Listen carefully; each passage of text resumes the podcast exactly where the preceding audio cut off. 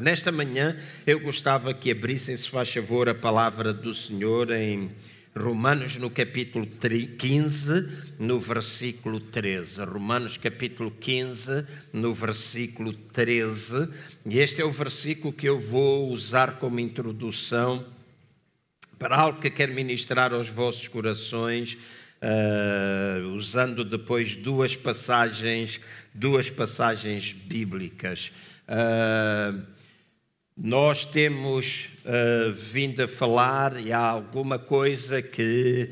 Uh, temos vindo a falar de um tempo novo, de alguma coisa nova que Deus está a fazer uh, conosco, quer continuar a fazer, algo que Ele quer desvendar aos nossos corações, trazendo, uh, refrescar de algumas coisas e trazendo também novidade, revelação da Sua palavra. Algumas coisas que nós, enquanto cristãos, precisamos compreender, e uma dessas verdades é de que nós somos cristãos de uma nova aliança, nós não pertencemos a uma velha aliança, portanto, sendo cristãos de uma nova aliança, uma aliança que foi estabelecida de Cristo com cada um de nós. Nós fizemos isto em memória, como o pastor Jorge dizia há pouco, daquilo que foi o sacrifício de Cristo Jesus, quando ele ascendeu, uma nova aliança foi estabelecida. Então, nós não temos de viver no tempo presente como se vivêssemos ainda debaixo da e nós precisamos ter a revelação de que a graça de Deus na nossa vida não é somente um favor imerecido, porque muitas vezes associamos a graça, de Deus a um favor imerecido, nós recebermos alguma coisa que nós não merecíamos, como a salvação. Nós muitas vezes dizemos, ah, pela graça nós somos salvos, não é um dom que vem de nós, não é uma coisa que nós possamos fazer, foi um favor de Deus. Mas a graça de Deus, para além de ser tudo isso, a graça de Deus também é um poder que me capacita a mim e capacita os irmãos a nós vivermos da forma como Deus quer que nós vivamos, cumprindo a Sua palavra. E há um plano e um propósito que Deus tem estabelecido para a minha e para a vossa vida. Há um plano que Deus tem estabelecido para nós, enquanto corpo local, tal e qual como há um plano escrito e revelado na Sua palavra em relação ao corpo de Cristo. Então, os tempos que estão à nossa frente são tempos bastante desafiadores e são tempos em que Deus quer e espera que nós nos foquemos naquilo que é a nossa missão. Tenho aqui uma, uma frase que eu dei: é o que é que nós podemos esperar daqui para a frente, o que é que nós podemos ver uh, nos dias que estão à nossa, à nossa frente. Eu digo que já disse isto mais do que uma vez e não quero que me interpretem. Para mim, o sempre, sempre o tempo mais importante é o hoje não é? O passado é passado, o futuro é futuro, mas o hoje é o tempo, o agora de Deus é o mais é o mais importante. Portanto, não é simplesmente pensar, ok, lá amanhã eu vou fazer, amanhã eu não sei o que, amanhã não sei quanto, mas é o vivermos hoje e adquirirmos e possuirmos aquilo que a palavra revela para nós hoje, nós estamos a construir o futuro até ao dia em que Cristo Jesus vier para a sua igreja ou que a nossa vida terminar aqui na terra. Certo? Mas nós estamos aqui hoje a viver e a procurar fazer tudo aquilo que a Bíblia que Deus espera que nós façamos hoje. Então, o nosso futuro é um futuro garantido se hoje nós fizermos algumas coisas que Ele espera que nós façamos e, acima de tudo, possamos manifestar a sua presença, a presença da sua vida em nós, capaz de destruir tudo aquilo que é contrário à palavra, ou seja, destruir a vida, destrói toda a morte. Amém? A vida destrói toda a morte. E para nós pensarmos em termos de futuro, eh, ou, aliás, nós não devemos viver o hoje sem pensarmos e planearmos futuro também. No próximo mês, no dia 1 de março, no primeiro domingo de março, eu vou pedir que os irmãos que estão aqui, aqueles que não estão, nós vamos procurar divulgar o máximo Eu tenho vindo a orar há cerca de três meses e tal, há quatro meses que eu. Três meses de uma forma bem mais intensa, há quatro meses eu tenho vindo a escrever e eu vou procurar abrir o meu coração para, para falar aos irmãos alguma coisa que queima dentro de mim. Eu não estou aqui para perder tempo, tenho 64 anos de idade, sou novo ainda. Amém? Hoje vou falar da história de um homem que fez o filho debaixo da promessa uh, do profeta, né, que tu terás um filho, né, assim. E a mulher disse: Mas não estejas a brincar comigo, o meu marido já é velho. Né, meu marido já é velho, mas mesmo velho, ele foi capaz de fazer um filho. E eu com 64 ainda sou capaz. O mês passado ela andou atrapalhada. Andou a fazer contas, hein? ainda sou capaz, está bem? E não tomo Viagra, ok? Então, deixem-me somente dizer assim: nós podemos ainda gerar filhos no sentido espiritual. Achas que esta foi mal, Emanuel? Ah, não, foi boa. É, então, nós uh, podemos planear, estou a escrever coisas e gostaria no dia 1 de março falar acerca de um triênio com visão e propósito. Nós não precisamos somente de visão, muitas vezes nós falamos de visão, mas visão sem propósito não nos leva a lado nenhum. Então tem de haver um propósito para nós individualmente e um propósito para nós como igreja. E há um plano e propósito para esta igreja, para esta comunidade. A mim não me importa aquilo que o outro A, B, X, Y, Z vai fazer, o que é que teu vizinho faz e tu não fazes, a mim importa-me o que é que é suposto eu fazer, o que é que é suposto esta comunidade fazer. E enquanto pastor, é buscar, ouvir e sentir o seu coração para que nós tomemos rumo na direção daquilo que ele espera que nós façamos. Obrigado por três amém, mas espero que vocês estejam cá no dia 1 de março e nós vamos procurar divulgar. Hoje eu quero usar este versículo, ora, verso 13 de Romanos 15.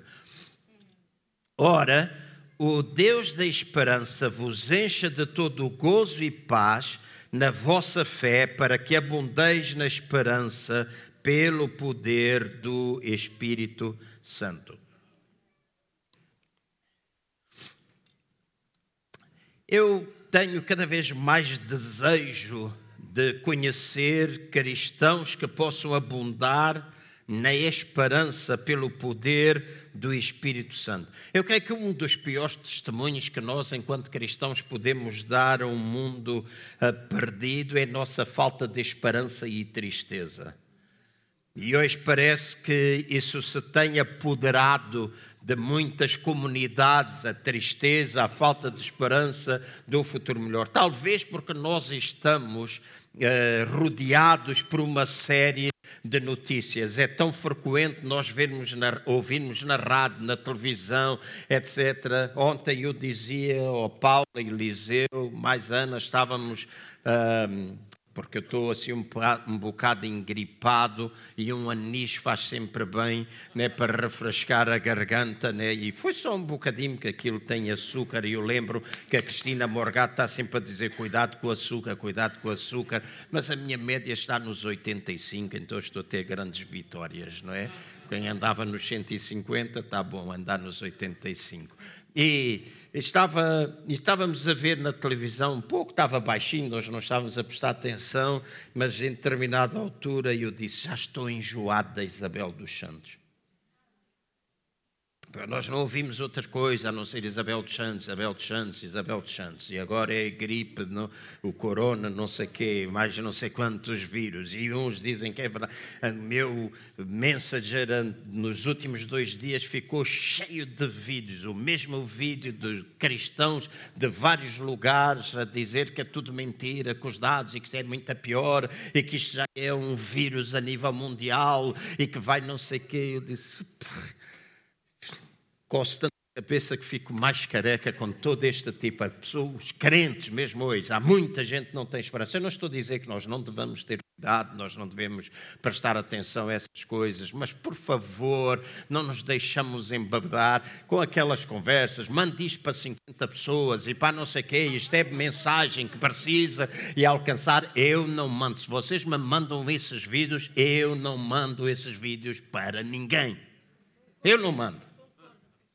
E não estou a precisar de encher ninguém com falta de esperança. Eu tenho de ser portador de umas boas novas.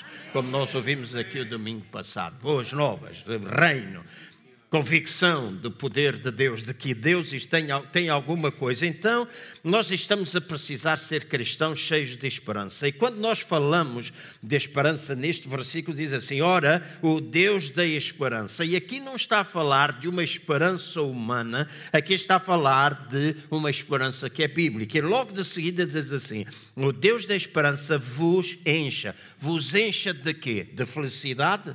Não, a Bíblia diz que esta esperança, que é bíblica, é uma esperança que nos enche de gozo. E gozo é diferente da felicidade. Felicidade, na maior parte das vezes, está associada às circunstâncias, o gozo está associado à alegria, àquilo que vem de dentro de nós. Então, nós podemos ter momentos felizes sem nunca experimentarmos gozo certo? Nós podemos ter momentos felizes e às vezes há momentos felizes. Nós termos uma festa, nós bebermos uns gins, bebermos uns whiskies, nós vamos rir muito, nós até somos capazes de ouvir uma música daquelas com mais batida, não é assim? Eu ouvir uma música mais africana que leva a gente todos a dançar, e isso pode acontecer lá fora como pode acontecer dentro da igreja, porque mesmo dentro da igreja a música com bastante movimento ou com pouco movimento não faz com que a gente interiormente esteja a viver o gozo de Deus. Pode ser simplesmente um momento festivo mas quando é gozo, é alguma coisa que sai de dentro de nós e permanece para além das circunstâncias. Amém? Faço-me entender? Então, é alguma coisa que tem devido a nós. Então, a esperança deve nos encher de gozo. Não tem a ver com as nossas circunstâncias, tem a ver com a atitude do nosso coração. Mas diz para não nos enche, não nos enche somente de gozo, diz também nos enche de paz e, pa e a paz é o estado de um coração que confia. Nós senti quando temos paz é porque o nosso coração confia em alguma coisa. Muitas vezes eu digo, eu tenho paz, eu tenho paz em fazer isto. E eu costumo dizer, e há pessoal às vezes que pega muito nestas palavras e joga muito com elas, porque diz, ah, a gente tem paz, a paz não é direção para nós. Mas eu costumo dizer que a paz para mim é direção. Não é assim? Porque se eu estou para tomar decisões, se eu estou para ir para ali ou não ir, ou fazer isto ou não fazer, e eu oro a Deus, e de repente há uma paz que inunda o meu coração, porque há uma esperança que está associada, há uma fé que está associada à minha esperança, e eu sinto paz, a paz faz com que o meu coração saiba que aquilo é vontade de Deus. No entanto, eu não deixo de ter paz e de ser guiado, mas há alturas que no meio da paz eu não sei o que fazer. Certo? Há alturas que eu tenho. Eu, neste momento eu estou em paz, mas há coisas que eu preciso fazer e não sei como. Mas estou em paz. Mas eu oro, Deus, enche o meu coração de paz, que a tua palavra, que a fé, que a esperança, porque esperança ou fé sem esperança também não existe. Esperança e fé estão associadas, são irmãs, caminham lado a lado. Há muita gente que diz: não, não, o mais importante é a fé. Mas deixa-me dizer: a fé sem esperança, como é que vai? Se tu não esperares nada, como é que vais ter fé? Então, tenho esperança, tenho paz, uma esperança bíblica vai-me trazer gozo, vai-me trazer paz, de que a paz é de que alguma coisa pode mudar, de que eu posso seguir naquela direção, e essa é uma paz que excede todo o meu entendimento. E então eu começo a conduzir a minha vida de acordo com a sua perfeita vontade de Deus. Então, o gozo e a paz está no crer. Está no crer em quê? Está no crer não nas coisas naturais, mas está em crer no Deus em quem nós confiamos. Então, a paz que Ele me enche, o gozo que Ele me dá, vai fazer com que eu acredite que aquilo que Deus, eu creia que aquilo que Deus diz, vem a acontecer. E diz que este gozo e esta paz é pelo poder do Espírito Santo. E eu gosto muito disto. Nós não podemos retirar o trabalho do Espírito Santo da nossa vida.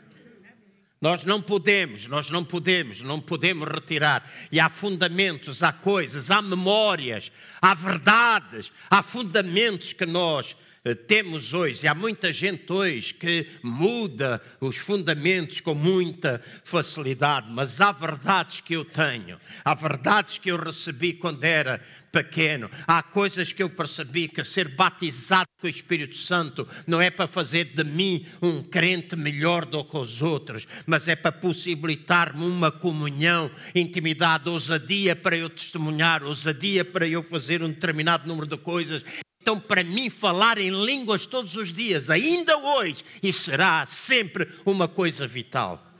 Não me importa que os outros digam, ah, porque na igreja a gente agora precisa ter cuidado, porque estão lá incrédulos, a gente não fala línguas, a gente já não fala. Eu, mim não me interessa isso. A Bíblia diz que a língua no meio de uma comunidade é sinal para os descrentes, porque o coração deles pode ser desvendado. Não é barulho Estamos a falar Espírito Santo. Então, o Espírito Santo presente pode fazer coisas que nós não somos capazes de fazer. Então, mais do que as minhas palavras, a minha oração, esta noite, os dias que me preparei para estar aqui, é para que o Espírito Santo possa trabalhar nos vossos corações e ao saírem desta manhã saiam com convicção que vocês são capazes, que vocês podem vencer. E esse é um trabalho que não é, são as minhas palavras, é o Espírito Santo que é capaz de fazer em vós. Se vocês permitirem que Ele encha de gozo e de paz. Então, esse gozo, essa paz pelo Espírito Santo vai fazer com que eu seja capaz de ultrapassar áreas, ou passar por áreas que eu pensei que não era capaz. Então não há nenhuma forma, outra forma humana de nós permanecermos de pé nos testes, a menos que o Espírito Santo nos possa ajudar, trabalhe em nós e substitua aquilo que nós não podemos fazer no sentido natural por alguma coisa que nós podemos fazer sobrenaturalmente. Amém? E há coisas que naturalmente nós não somos capazes de fazer, mas louvamos o seu nome porque nele nós somos capazes de fazer. E há momentos em que nós somos capazes de ver a intervenção, a intervenção de Deus. Deus é capaz de mudar circunstâncias. Eu tenho ouvido testemunhos. Eu próprio já vivi, há alguns anos atrás, eu ouvi o testemunho de alguém que vinha para atravessar uma estrada, né? assim ia numa estrada para fazer o culto e era uma ponte que só tinha possibilidade de passar um carro de cada vez. Tinha o, aquela seta vermelha e a seta branca. A seta branca pode passar primeiro de vermelho, mas eles entraram os dois na ponte e passaram os dois a ponte, sendo que a ponte só tinha espaço para um. Eu não sei o que aconteceu, a única coisa que eu ouvi é que o irmão gritou: Deus ajuda-me! E pararam os dois do outro lado da ponte, tentaram voltar atrás para meter os dois carros lado a lado e não cabia. E nós dizemos: isso é patetice, isso é invenção, isso é histórias não sei de quem, isso é gente comprove. Não, eu, se vos disser o nome da pessoa, vocês vão ver que ele não mentiu. Há coisas sobrenaturais que acontecem. E é este Espírito Santo que nos dá o gozo, que nos dá a paz. É esta esperança que nós devemos deixar inundar os nossos corações de alegria, de grande gozo, de grande satisfação, de grande paz, pensando que aquilo que está escrito na Sua palavra é alguma coisa para nós vermos nos nossos dias. Já vimos no passado grandes moveres de Deus na nossa nação, mas nós precisamos voltar a ver ainda de uma forma mais sobrenatural. Então a esperança bíblica é aquilo que descreve uma antecipação de algo bom que está prestes a acontecer. Se eu tenho esperança bíblica, eu tenho aquela expectação, aquela expectativa de que alguma coisa boa está prestes a acontecer. A esperança bíblica vai ajudar-me a ver as coisas como elas podem ser vistas e não como elas são vistas. Porque se eu tiver esperança bíblica, eu vou olhar para as coisas como elas podem ser e não como elas são. Faz-me entender? E há coisas que eu e vocês olhamos e não gostamos. Mas se nós estamos cheios de expectativa, se estamos cheios de esperança bíblica, eu não olho para aquelas coisas que eu vejo e que não gosto e não desejo que sejam, eu não olho como elas são, mas eu olho para aquilo que eu quero que elas sejam. Então eu não deixo, há momentos em que eu posso estar e pensar, não é isto que eu quero. Não é isto que eu quero, não é isto que eu quero. E vejo muita coisa no meu dia a dia. Às vezes vejo coisas na, na igreja que eu digo, não é isto que eu quero. Não é isto que eu quero. Mas eu não fico preso por aquilo que eu não quero. Eu fico preso ou agarrado àquilo que eu sei que Deus quer e que eu espero ver. Então, o que eu espero ver, aquilo que pode ser, é que enche o meu coração e não aquilo que eu estou a ver. A verdadeira esperança bíblica ajuda a mim e a vocês a fazer dessa forma. Não somente em relação ao Paulo, enquanto pastor, em relação à igreja, mas vocês podem falar em relação ao vosso negócio, em relação à vossa família, em relação à vossa vida. Certo? Então, a esperança bíblica é ver as coisas como elas deveriam ser e não como elas parecem ser. A esperança bíblica é ver as coisas com uma expectativa de que Deus já tratou das coisas, de modo a que eu e vocês possamos escapar da tribulação ou dos problemas onde nós nos encontramos hoje. Então, se eu tenho expecta, expecta, esperança bíblica, eu sou capaz de olhar para essas formas. Agora quero que os irmãos abram, se faz favor, no Evangelho segundo São Mateus, no capítulo 15, e vou ler duas passagens bíblicas diferentes.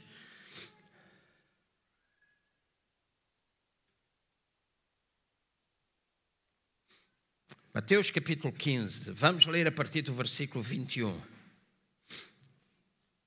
Diz assim: Ora, partindo Jesus dali, retirou-se para as regiões de Tiro e Sidom. E eis que uma mulher cananeia, tenho as vossas Bíblias abertas, ou se estiver a ser projetado o versículo, siga, sigam-me, porque eu vou fazer alguns comentários, não somente ler, vou fazer alguns comentários no meio dos versículos, portanto, para os irmãos me acompanharem. Portanto, ora, partindo Jesus dali, retirou-se para as regiões de Tiro e de Sidom. E eis que uma mulher cananeia, provinda daquela região, e é importante, eu aqui faço um parênteses, que uma mulher cananeia era uma mulher que não estava em aliança com Deus.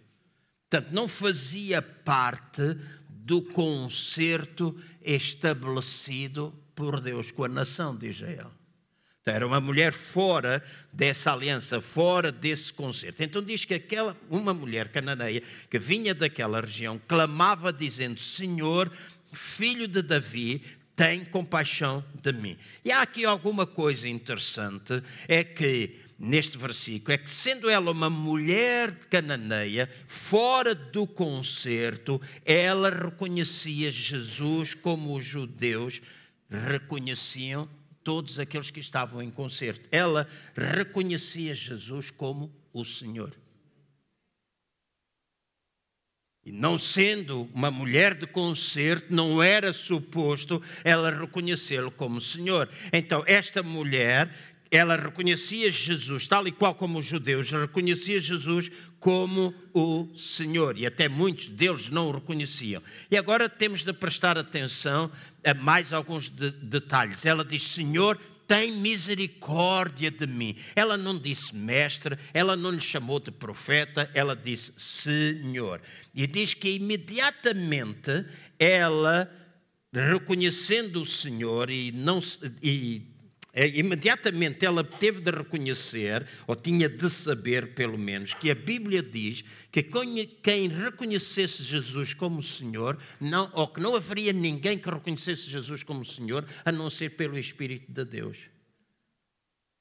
Então, sendo a mulher cananeia, fora do concerto, ela olha para Jesus, diz é Senhor, e a Bíblia é muito clara a dizer: ninguém o pode reconhecer como Senhor a menos que seja pelo Espírito de Deus. Está aqui uma verdade tremenda. Está aqui uma verdade tremenda, porque há muita gente. Obrigado, diz lá glória outra vez, João. Precisamos. Há muita verdade. Muita gente, se tu não tens esta aliança, se tu não fazes parte dessa aliança, não pode haver reconhecimento. Só o Espírito do Senhor é que nos pode fazer olhar para Ele como Senhor. Muitas vezes há cristãos que olham para Jesus simplesmente como o Salvador ou como o Deus que responde às suas necessidades. Mas reconhecer Jesus como o Senhor é uma coisa que nós somente podemos fazer pelo Espírito de Deus. Então ela disse: Senhor, tem misericórdia de mim. Ela tinha, reconhecia o senhorio de Jesus Cristo. E também ela reconhecia alguma coisa importante. Ela reconhecia o cumprimento da profecia judaica, não somente quando ela o chamou de Senhor, foi pelo Espírito de Deus, mas também quando ela o chamou filho de Davi. Então ela, uma mulher cananeia, uma mulher que não fazia parte da aliança, reconhece Jesus como Senhor e reconhece Jesus como o filho de Davi, e ela clama: "Tem misericórdia de mim, filho de Davi. A minha filha está terrivelmente endemoniada." Então alguém que não fazia parte da aliança diz: Tu és o Senhor, tu és o filho de Davi, eu preciso, eu preciso de ti. Eu tenho uma filha que está terrivelmente endemoniada. E diz no versículo 23 o seguinte: Contudo, ele não lhe respondeu palavra. Chegando-se, pois, a ele os seus discípulos, rogavam-lhe, dizendo: Despede-a, porque vem clamando atrás de nós. Por outras palavras, Jesus manda embora porque ela está a ser chata. Tal e qual como nós às vezes fazemos com uma ou outra pessoa. Epá, é chato demais, não é? Manda embora, manda embora.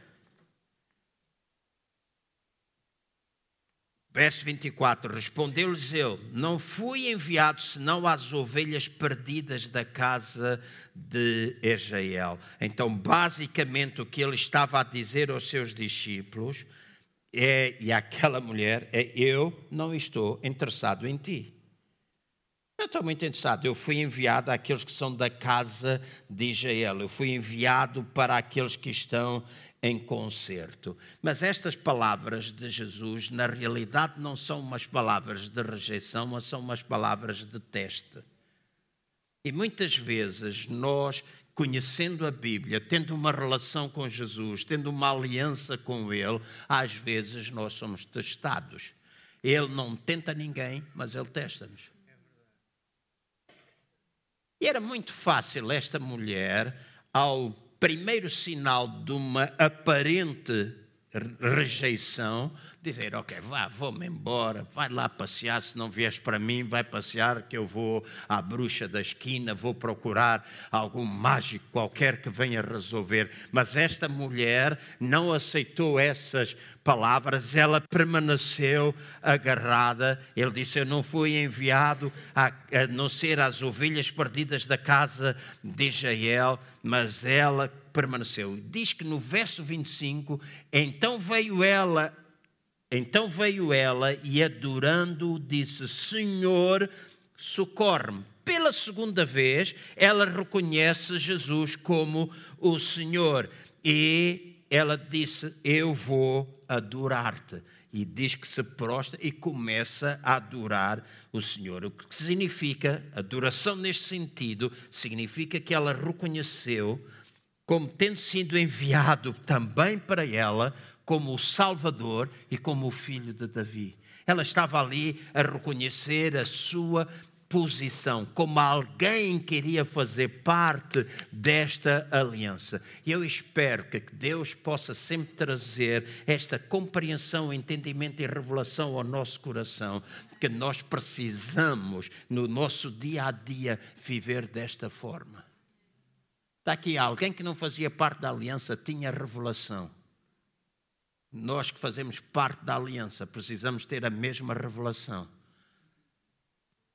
e quando parece que ele não ouve, quando parece que ele não está atento, quando parece que ele não se importa, quando parece que ele rejeita, que nós continuemos a dizer para nós mesmos: Tu és o Senhor. Tu és o filho de Davi, tu és o Deus que tens misericórdia de mim, tu és o Deus. E eu prosto-me e adoro mesmo quando estou cheio de problemas. Às vezes nós temos problemas, às vezes nós temos, e quando temos problemas, às vezes não somos capazes imediatamente de esconder isso. Às vezes a nossa cara está mais pesada quando alguma coisa acontece fora do normal, e eu não vou dizer que não, porque nós também temos emoções, nós temos sentimentos, mas uma coisa são as nossas emoções e os nossos sentimentos, outra coisa é o nosso coração, é a nossa convicção, é a nossa aliança. Então ela reconhecia isso. Verso 26, 25 eh, diz, 25 eh, diz que ela dobrou, adorou e socorro. Eu peço desculpas estar assim, as palavras que eu estou apressado. Comecei 25 minutos mais tarde do que aquilo que eu deveria ter começado. É sempre aquela luta. Então, estou aqui a tentar correr aquilo que eu tinha concentrado no meu tempo. No versículo 26 diz que ela, porém, respondeu: Não é bom tomar. Ele, porém, respondeu: Não é bom tomar o pão dos filhos e lançá-los aos cachorrinhos. Então, estas palavras aparentemente são palavras bem duras, palavras que eu e vocês provavelmente não suportaríamos. Eu, eventualmente, não iria suportar que alguém me chamasse de cachorro. Porque na realidade é o que Jesus está a dizer a esta mulher. Ela dobrou-se, adora, diz: Tu és o Senhor, tu és o filho de Davi. E ele diz: Ah, não é bom tomar do pão dos filhos e lançar aos cachorrinhos. Da palavra, Jesus estava-lhe a dizer: Tu não passas de uma cadela cananeia. Certo? Não passas de uma cadela cananeia. Aqui é dado um passo de uma aparente, de uma maior aparente rejeição. Parece que ele estava a dizer: ei, ei, ei, ei, ei, não passes os limites, tu fica aí desse lado. E diz que, ao que ela disse no versículo 27, ao que ela disse, sim, Senhor. Poxa, grande persistência. É verdade aquilo que tu dizes. É verdade que eu não faço parte do, do, do, do concerto. É verdade que tu até me podes chamar de cachorra. Tu até me podes chamar de cadela. Mas a grande verdade é que até os cachorrinhos, até os cachorrinhos comem das migalhas que caem da mesa do seu dono. Até os cachorrinhos comem das migalhas que caem da mesa do seu dono. Então aqui está uma mulher movida por uma esperança, movida pela fé, uma mulher cananeia que reconhece que ela não tinha direito a comer do pão, mas ela sabia que ele era aquele que lhe podia dar o pão. E tu muitas vezes olhas para ti e dizes a ti mesmo: Eu não mereço.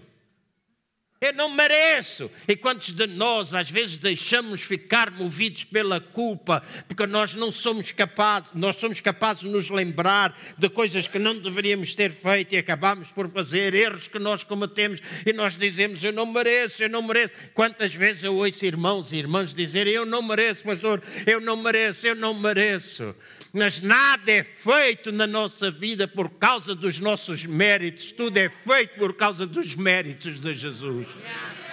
É Ele, é Ele.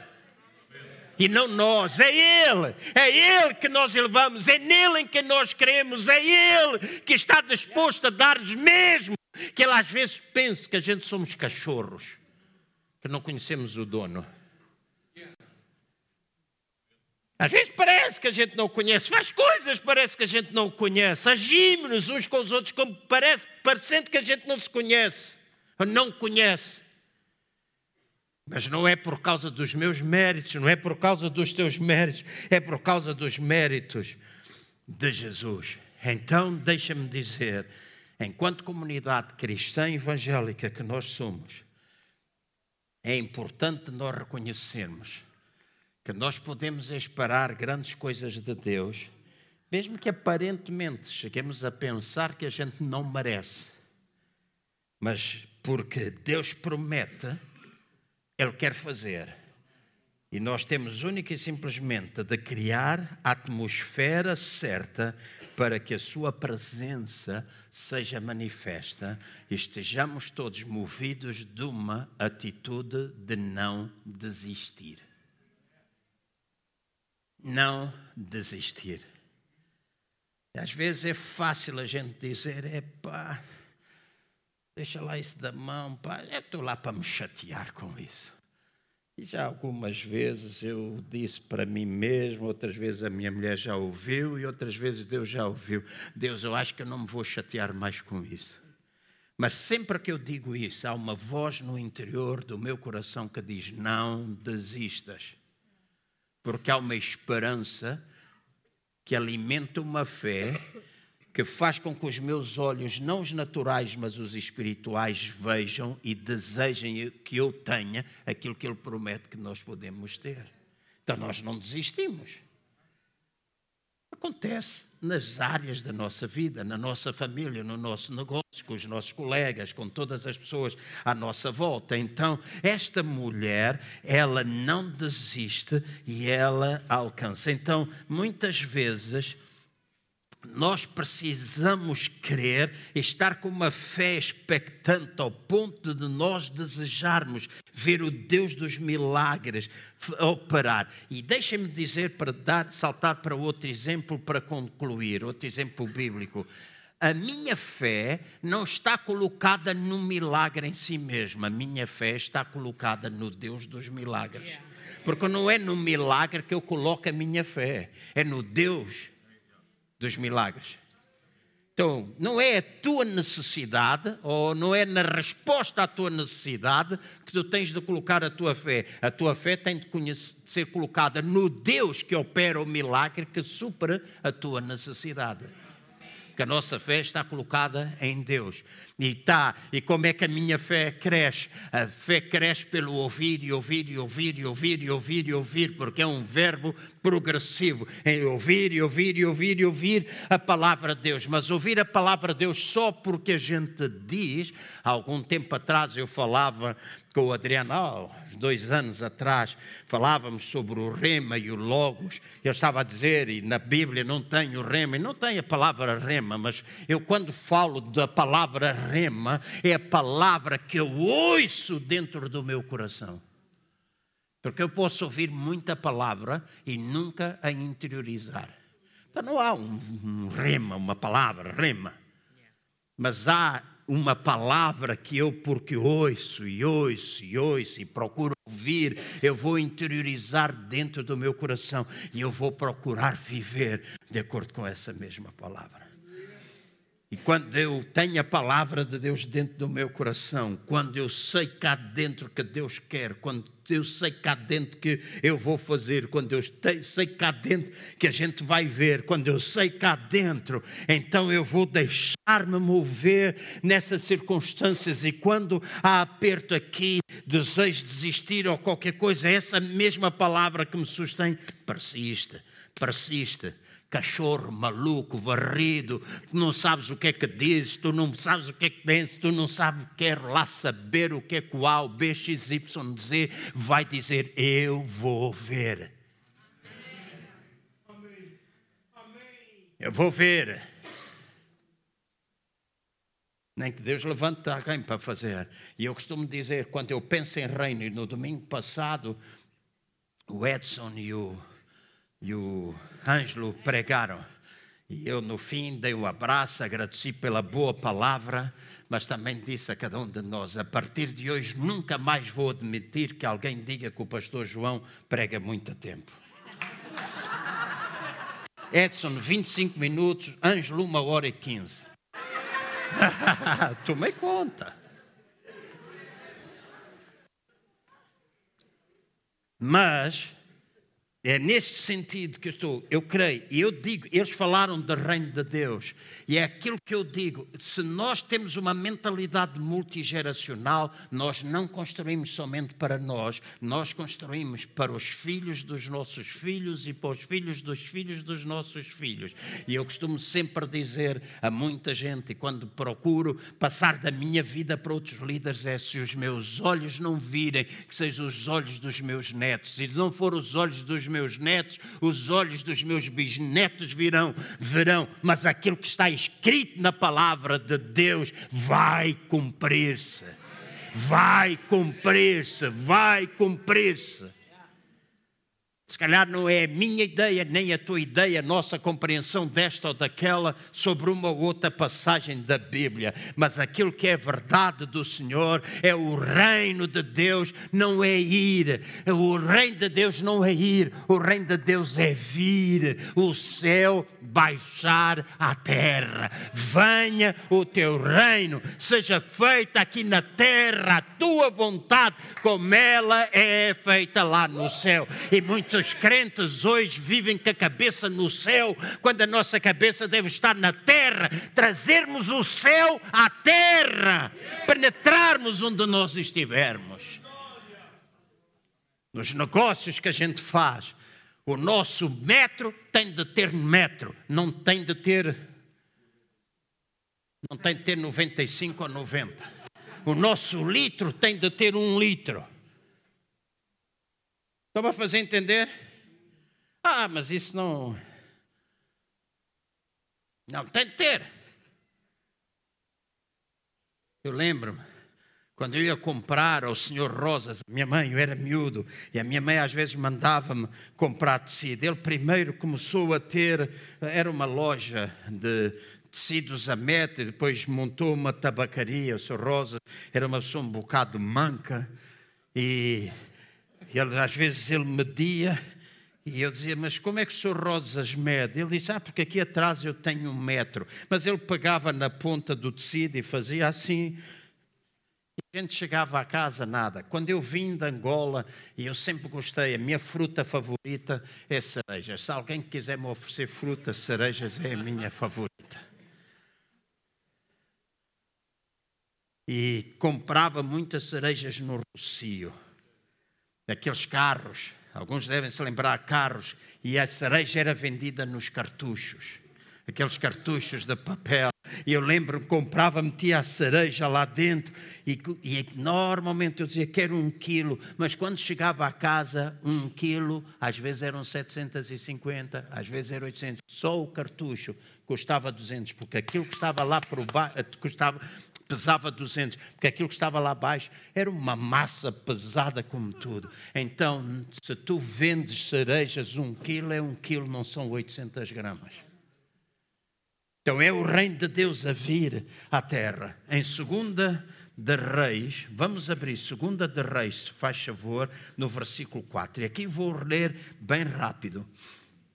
E sucedeu, capítulo 4, versículo 8. Sucedeu também certo dia que Eliseu foi a Sunem, onde havia uma mulher rica que reteve para comer. E todas as vezes que ele passava por ali, se dirigia para comer. E ela disse a seu marido: Tenho observado que este passa sempre por nós, é que este que passa sempre por nós é um santo homem de Deus. Façamos-lhe, pois, verso 10, façamos-lhe, pois, um pequeno quarto sobre o muro.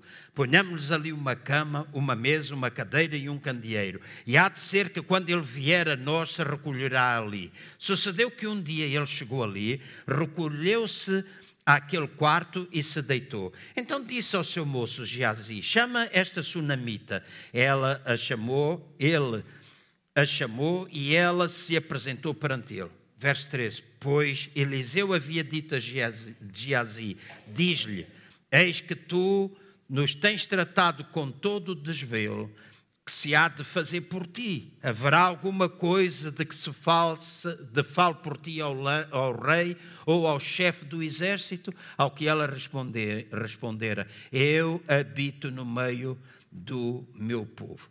Esta era uma mulher ah, tremenda espantosa, porque Uh, o profeta promete-lhe faz-lhe a pergunta o que é que ela desejaria, que, porque ele tinha acesso ao rei, o que é que ele poderia trazer a pedido dela perante o rei, fazer com que alguma coisa mudasse a sua vida, mas esta mulher diz: Não, eu não preciso nada, eu não tenho absolutamente nada que eu preciso, eu estou contente com aquilo que eu tenho. E ontem nós falávamos um bocadinho acerca disso, das facilidades, e nós cristãos, muitas vezes, e não somente cristãos, nós, povo português e povo na generalidade, nós já vivemos tempos de bastante opressão, inclusive financeira, muitos apertos, etc. Depois, de repente, tudo ficou fácil e às vezes nós não soubemos governar a nossa vida. Uhum. Oh Deus, ajuda-me, ajuda-me, ajuda-me, ajuda-me. Mas se a gente tivesse travado algumas coisas, a gente não precisava dizer ajuda-me, ajuda-me, ajuda. Simplesmente foi falta de cabeça. Mas nós podemos aprender com isso, com os nossos erros. Esta mulher diz: Não, eu estou contente com aquilo que eu tenho.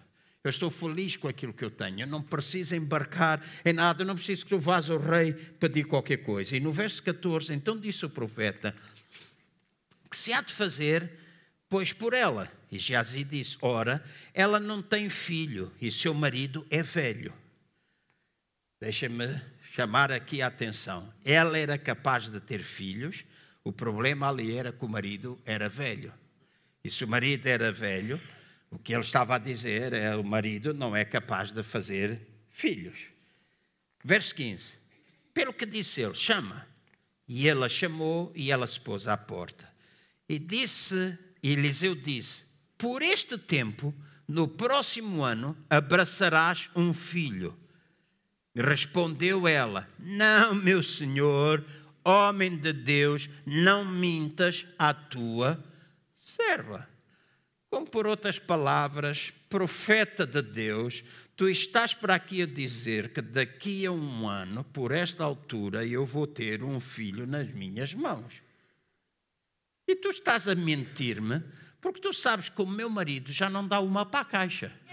O meu marido já não é capaz de fazer. Tu estás para aqui a contar-me uma historinha que não é verdade. E às vezes nós olhamos para as nossas circunstâncias, nós olhamos para as nossas limitações e pensamos que não é possível.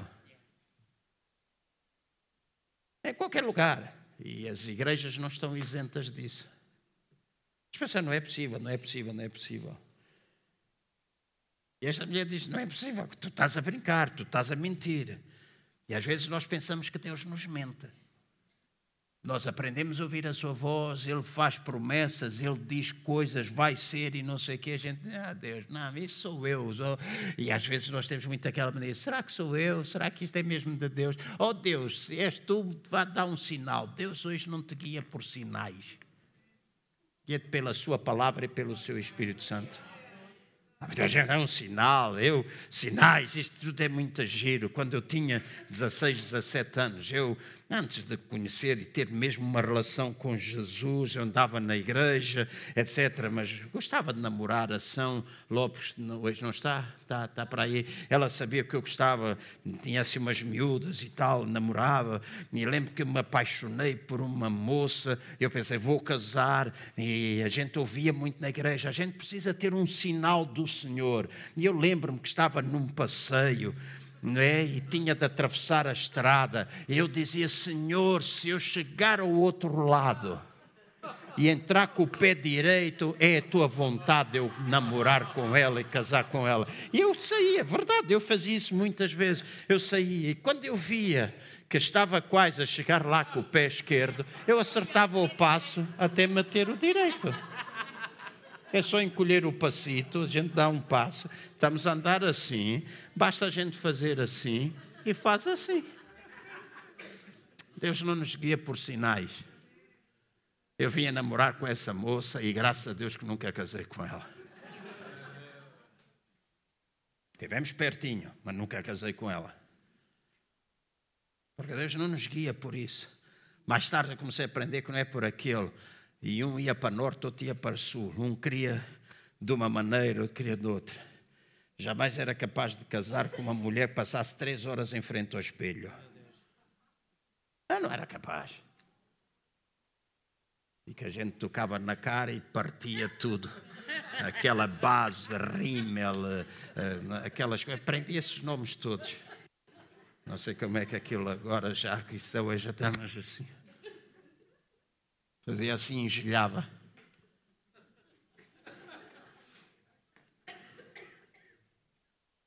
Então ela diz, deitou-se, ela pede, diz: não brinques, com, não brincas com a tua serva, como é que tu estás a brincar?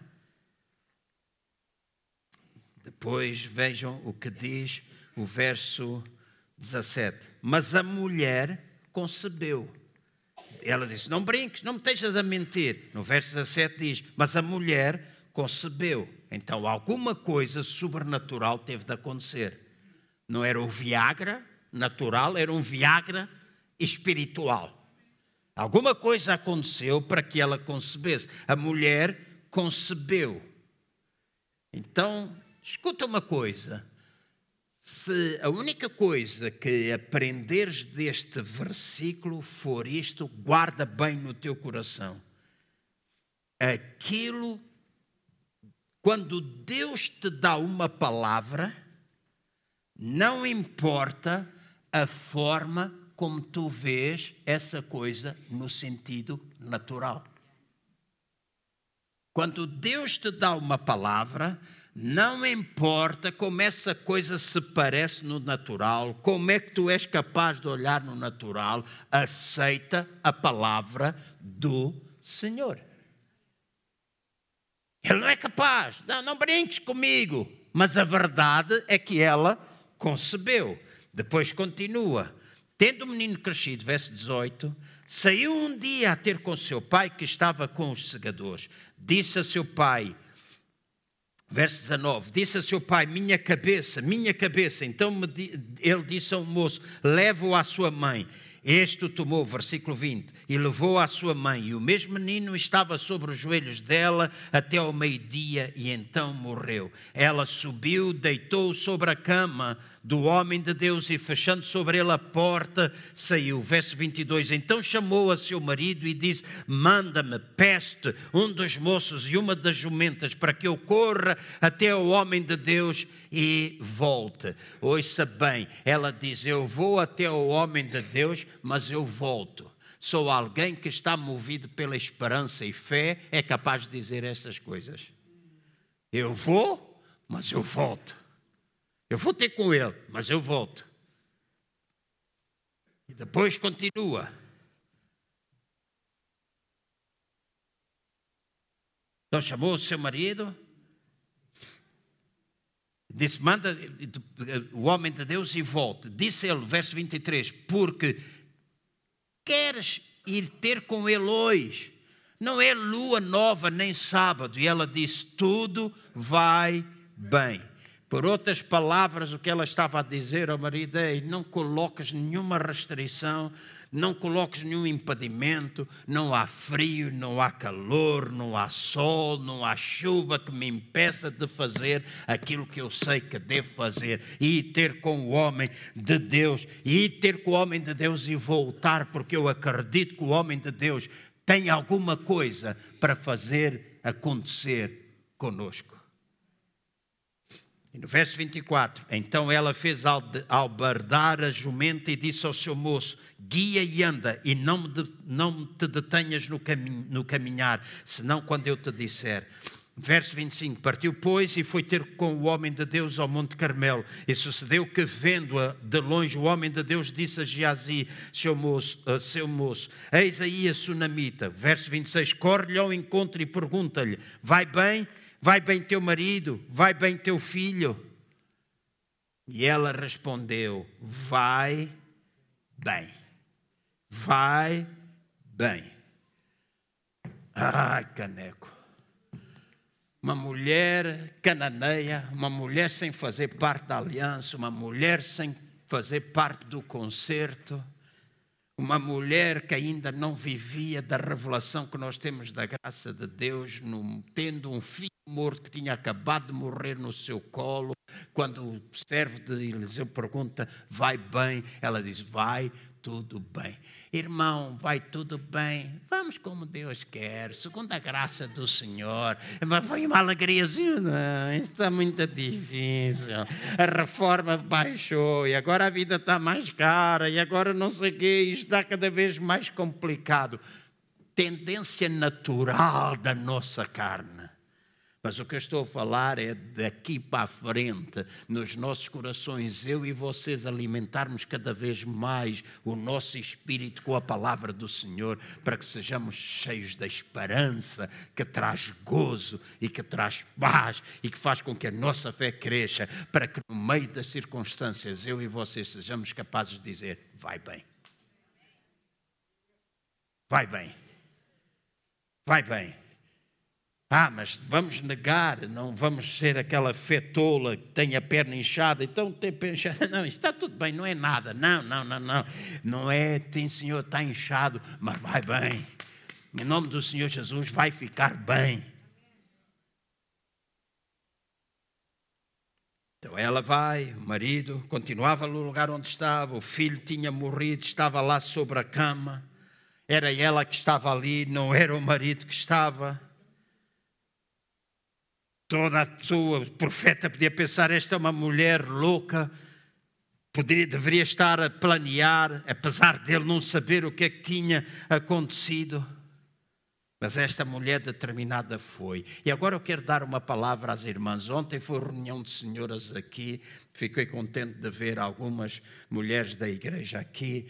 Já foi dito, próximo domingo, próximo sábado, vamos ter reunião dos homens. E eu espero que dentro em breve, no dia 1 de março, eu e a minha mulher vamos iniciar reuniões de casais aqui. Há famílias que a gente quer ver fortalecidas neste lugar. Há gente que com, fácil, com tanta facilidade vê os seus lares ser desintegrados, porque Deus já não está tão presente como deveria estar. Hoje é mais fácil a gente divorciar do que permanecer lutando por um casamento funcionar. E a palavra de Deus ainda continua a ter resposta para nós. Então, as mulheres estavam aqui. Deixa-me dizer alguma coisa que eu não estou a dizer que eu concordo. Acho que é uma falha de nós homens. Porque nós homens, na maior parte das vezes, deixamos, e não vou dizer que são todos, mas alguns homens deixam com as suas mulheres a responsabilidade de lidar treinar e da educação dos seus filhos. E os homens ausentam-se disso. Ah, isso não é coisa para mim, isso é coisa para ti. Eu não tenho nada a ver com isso. Tu toma lá, tu conta, tu dirige, etc. E graças a Deus pelos homens que não fazem assim. Mas há uma coisa que as mulheres desta igreja precisam ouvir de mim. Muitas de vocês são verdadeiras heroínas São verdadeiras heroínas. E não sei porquê, mas quando eu olho e observo muitas mulheres que são mães, elas são capazes de fazer das tripas coração para que as coisas com os seus filhos funcionem. São capazes de lutar. Eu costumo, eu penso assim, eu penso, às vezes eu penso, às vezes eu penso nestas situações e às vezes eu falo para mim mesmo e digo assim: toda a pessoa pode ser pai, mas mãe só há uma. Todo homem pode ser pai, mas mãe só há uma. Então acho que as mães, porque carregam o filho, têm sentimentos tão fortes, tão fortes, tão fortes, que nem sempre os seus maridos os têm.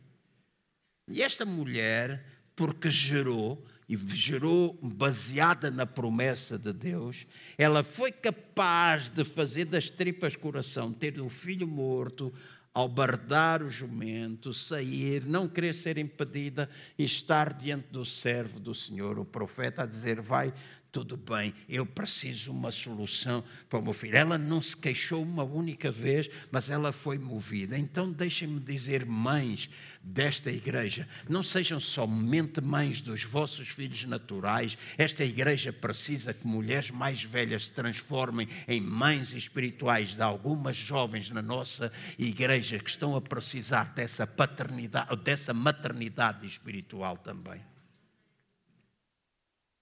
E nós queremos ser uma igreja que deixa legado. Faz parte das nossas raízes uma mentalidade multigeracional. Então nós não construímos só para nós, construímos para os dias à frente. E as mães espirituais que se levantarem nesta igreja, quando virem as suas filhas espirituais chamarem de mãe, eu dizia aqui na reunião sexta-feira, uma das coisas que aprecio muito, e no meu Facebook acontece, quando estou em Luanda, quando estou, eu vejo muita gente dizer paizinho, papá. Os cabelos lá contam, e até aqueles, eu nunca pensei ter tantos filhos como tenho lá. Mas na igreja, aqueles que eu formei, que eu ensinei, que eu treinei, eles quase todos chamam pai, pai, pai, pai, pai. Lá fora se vêem cabelos brancos. Eu estou na fila do supermercado para comprar pão, tenho 30 pessoas à frente. Se as 30 pessoas que estiverem à minha frente forem mais novas do que eu, a empregada diz: Pai, vem cá. E eu passo à frente daquela gente toda. Quando eu chego no aeroporto, eu estou na fila, vou para a fila do tem passaporte dupla nacionalidade, para passaporte dos angolanos. O polícia vem ter comigo, diz: "Pai, saia daqui, vá para a fila das crianças, porque eles honram a maioridade." E eu passo à frente daquele pessoal todo. Que alegria é nós gerarmos filhos espirituais. Que alegria é nós sabermos que estamos a passar um legado às futuras gerações, enquanto nós temos força para fazer. Então, esta mulher estava movida desta esperança e ela dizia: Vai tudo bem. Verso 27, estou a concluir. Chegando ela ao monte, à presença do homem de Deus, apegou-se-lhe aos pés que atitude. Chega ao monte e diz que chega aos pés. É como se ela tivesse a dizer: Eu não te deixo sair daqui, tu vais ter de me ouvir, tu não vais deixar, não há nada que me impeça de tu me ouvires. Diz que chegou-se a Geazi para, chegou -se para a retirar, porém o homem de Deus lhe disse: Deixa porque a sua alma está em amargura e o Senhor me encobriu e não me manifestou. O mesmo homem que teve uma palavra profética àquela mulher de que ela ia ter um filho, não recebeu revelação de que aquele filho morria e nem que o que iria acontecer àquele menino. Uhum. São coisas interessantes na Bíblia para a gente lutar, porque a gente às vezes pensa, ah, sabe tudo. E há pessoas que vêm dizer, oh, pastor, eu tive este sonho, venha lá interpretar-me esse sonho. E às vezes, não sei, foste tu que tiveste o sonho, és tu que deves orar para que Deus te revelar. Yeah. às vezes fico à espera que a gente saiba tudo e que revele tudo e que qualquer coisa. Então, tu tens, pede a Deus. Eu, às vezes eu digo, já tive sonhos e não percebo. Eu digo, Deus, Se ele persiste, porque às vezes há o sonho de comer muito à noite. Agora como muita salada e sopa, portanto já não te sonho tanto desse tipo de sonhos de barriga cheia. Né? Então, se eu tenho sonho uma vez e aquilo não passa, porque aqueles que, que são sonhos daqueles da, da, da, da comida e de, de pensar muito durante o dia, vêm e passam. Mas há aqueles sonhos que vêm e que permanecem. E às vezes a gente não percebe o que é que Deus quer dizer. Eu oro sempre, sempre, Deus, não percebo nada disso. Se tu queres falar comigo, mostra mais alguma coisa. E no dia a seguir, vem mais outra vez, ou dois dias, ou três dias depois, vem, mesmo sonho de outra forma, não percebo, vem terceira vez, até que de repente a revelação chega. Mas sou eu que oro, não ligo. Oh, irmão, faz favor de orar por mim. Oh, Ted, eh, revela-me lá este sonho, porque tu és profeta, tu ouves também o Espírito Santo. E fala, não, oro, oro, porque Deus tem. E às vezes partilho com ele. Aqui há um tempo atrás eu tive alguns sonhos seguidos que me fez mudar um pouco o rumo da minha vida em algumas coisas, e depois de eu ter a revelação, eu sentei-me com ele e disse: Ted, eu sonhei este sonho, este, este, este, este. E ao fim do terceiro sonho, antes de eu lhe contar a revelação, ele virou-se para mim: É isto que o Senhor te está a querer dizer. Eu disse: É isso mesmo que ele me disse. Uhum. Então, a gente tem ele não tinha, este profeta não tinha essa revelação, mas diz que ele diz assim: a alma dela está amargurada, o Senhor não me revelou, o Senhor me encobriu. Então disse ela: Pedi eu a meu Senhor algum filho, não disse eu, não me enganas. E até esta data, ela ainda não tinha dito que o filho estava morto. Veja o verso 29. Então, ao que ele disse a Geazi: Cinge os teus lombos, toma o meu bordão na tua mão e vai. E, em, e, se encontrares alguém, não o saúdes. E se alguém te saudar, não lhe respondas. E põe o meu bordão sobre o rosto do menino. Neste momento, o profeta tem revelação daquilo que estava a acontecer. Diz a Geazi: Pega no meu bordão. Conta que é isso. Pega no meu bordão vai a casa e coloca o bordão sobre o rosto do menino. Porque ele tem revelação. Ele, naquele momento, eu acho que ele viu o menino deitado na cama dele. E agora vejam, assim, a mãe do menino, porém, disse: Viva o Senhor e viva a tua alma, que não te hei de deixar. Então ele se levantou e a seguiu. Por outras palavras, tu bem podes entregar o bordão a Geazi para ir lá à minha casa pôr o bordão sob a cabeça do meu filho. Mas tu estás tramado comigo. Se eu vou voltar, tu vais voltar comigo. Se tu vais voltar, se eu vou voltar e eu vou voltar, tu vais voltar comigo. Escuta, e com isso eu termino. A unção de Deus que repousa sobre a tua vida pode ser transmitida, pode ser através de imposição de mãos transmitida para outras pessoas, mas aquilo que Deus te chama para seres tu a fazer, mais ninguém pode fazer por ti. E de uma vez por todas tu tens de meter isso na tua cabeça. Aquilo que Deus te chama para tu fazeres, aquilo que Deus espera que tu faças, és tu que tens de fazer. E não tens de pensar que és capaz de fazer tudo. Na presença de Deus, eu considero-me, digo isso com humildade, eu considero-me uma pessoa visionária, mas tenho humildade suficiente para saber que eu posso sonhar, eu posso estar aqui e pensar ir para ali, e posso pensar quando chego ali que posso ir para ali, mas eu sei que não sou um grande edificador.